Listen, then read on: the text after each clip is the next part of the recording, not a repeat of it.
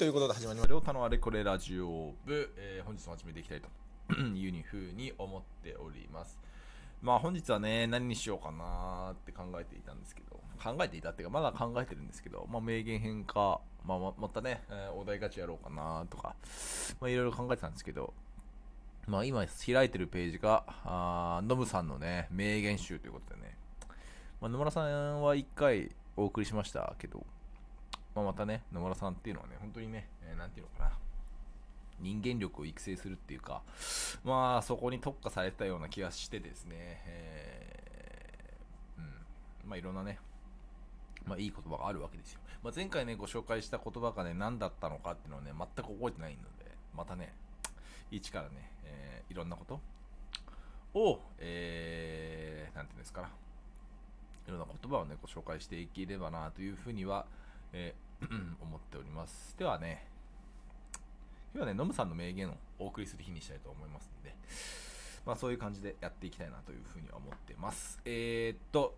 おそらくね、前回やった時とは違うウェブサイトを使ってるとは思うんですが、前回やった時結構前なので、まだね、そんなに、えー、そうですね、記憶にあまりないの人も多いかもしれないので、もう一回、えー繰り返すような形になる言葉もあるかもしれないですけども、まあそこはね、えーお許しいただければと思います。では早速ですが、行ってみましょう。ででん!ということで、うん、まああの効果もも使わないようにしたんで、えー今日からね、口で言うかね、まあ、名言一発目みたいな、そういう感じでね、まあ、お伝えしていく感じになるかと思うんですが、えーまず一つ目ですね、本日は考えることを放棄すると全てが幼稚になるというのは、まあそうですね、うん。まあ考え、僕の考え全部幼稚ですけど、もうちょっとで考えていかないとダメですね。うん、もっと考えるっていうことですね。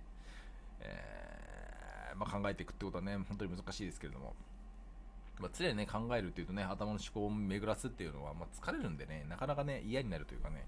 まあ、あ考えることをね、放棄してしまう人間ってのも多いのかなとは思うんですけど、そこはね、あえてね、考えてね、しっかりと、えー自分なりの、まあ、こういうね、名言とかをね、えーまあ、について語ってますけども、それを聞くだけじゃなくてね、えーまたアウトプットするっていうことが重要で、えーまあそういう、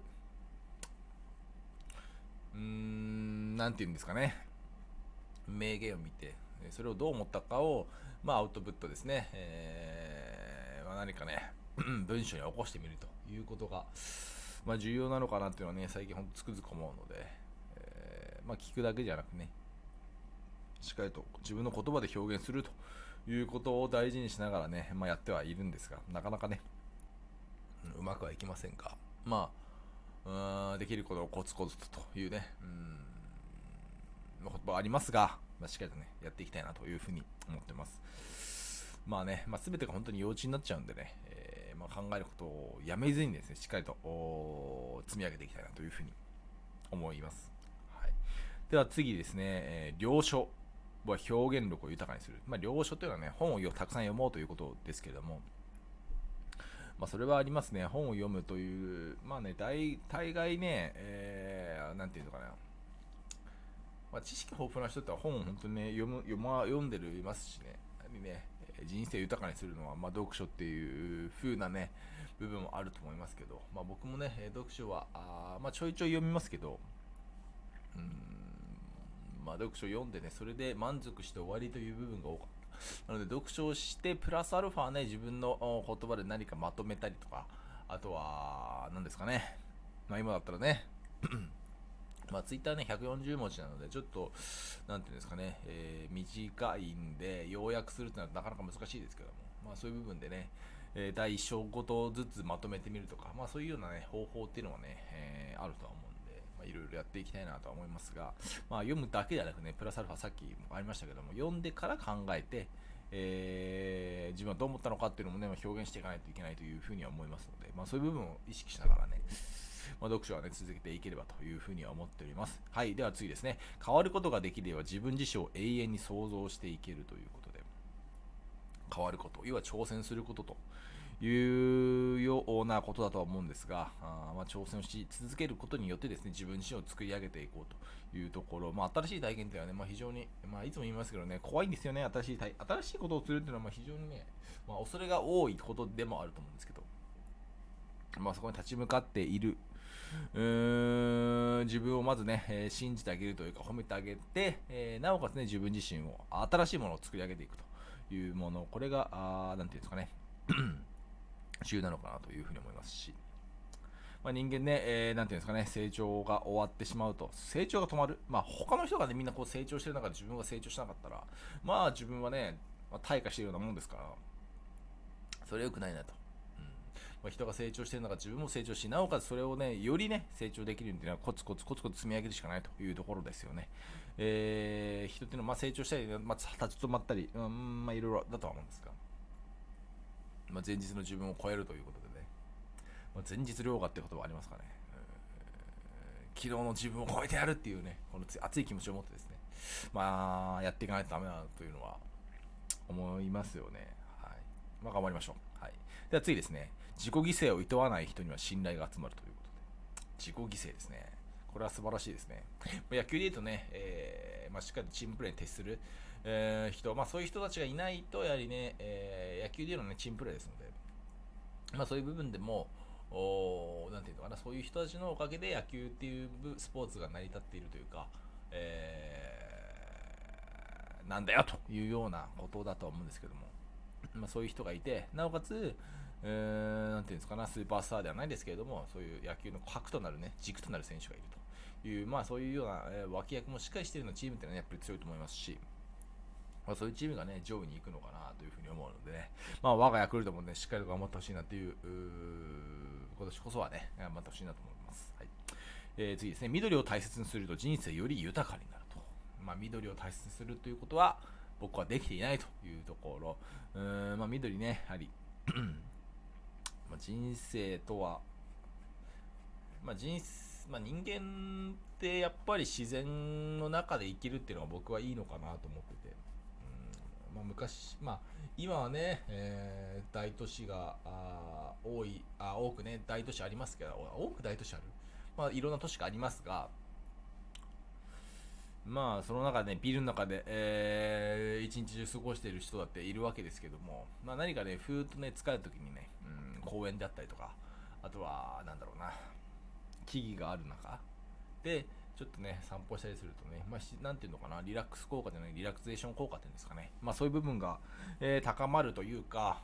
うん気持ちがね安らぐっていうことがあると思うんですけどもやはりね人間はどうしてもねそういう緑だったりとかまあ自然系な部分まあ、そういう部分にまあ反応してねしっかりと、うん、なんていうんですか。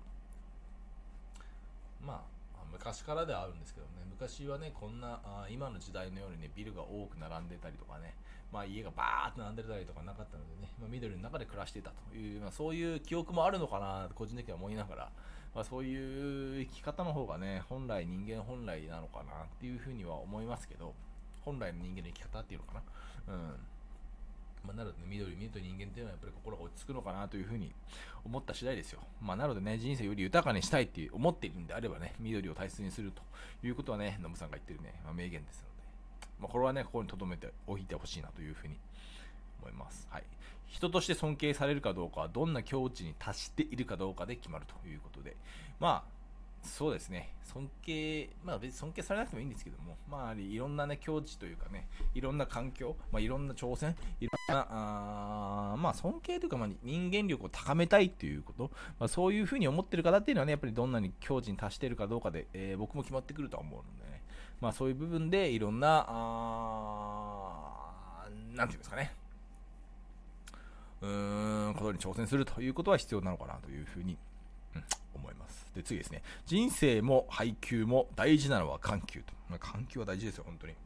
ストレート1本で抑えられるピッチャーなんていないですからね。まあ、緩急。まあ、横の変化もそうですけども、まあ、横の変化、縦の変化とかね、まあ、いろいろ、えー上から下に落とすとかね、まあ、えーなんていうんですかね、左にずらしたり、右にずらしたりとかありますけれども、まあ、その中でも、なんていうのかな、前と後ろっていうのかな、緩急で言うとね。まあそういうことですね、緩急で言うとね。まあそこの部分の、うんごまかしで、ごまかしって言うとあれですけども、緩急で、えー、うん、まあ試合、まあ試合コントロールおかしいな。で、まあ、打者を抑えていくということろいうところ、そこはね、まあ非常に、うん、まあなので、カーブを投げるピッチャーとかね、まあいますけどもね、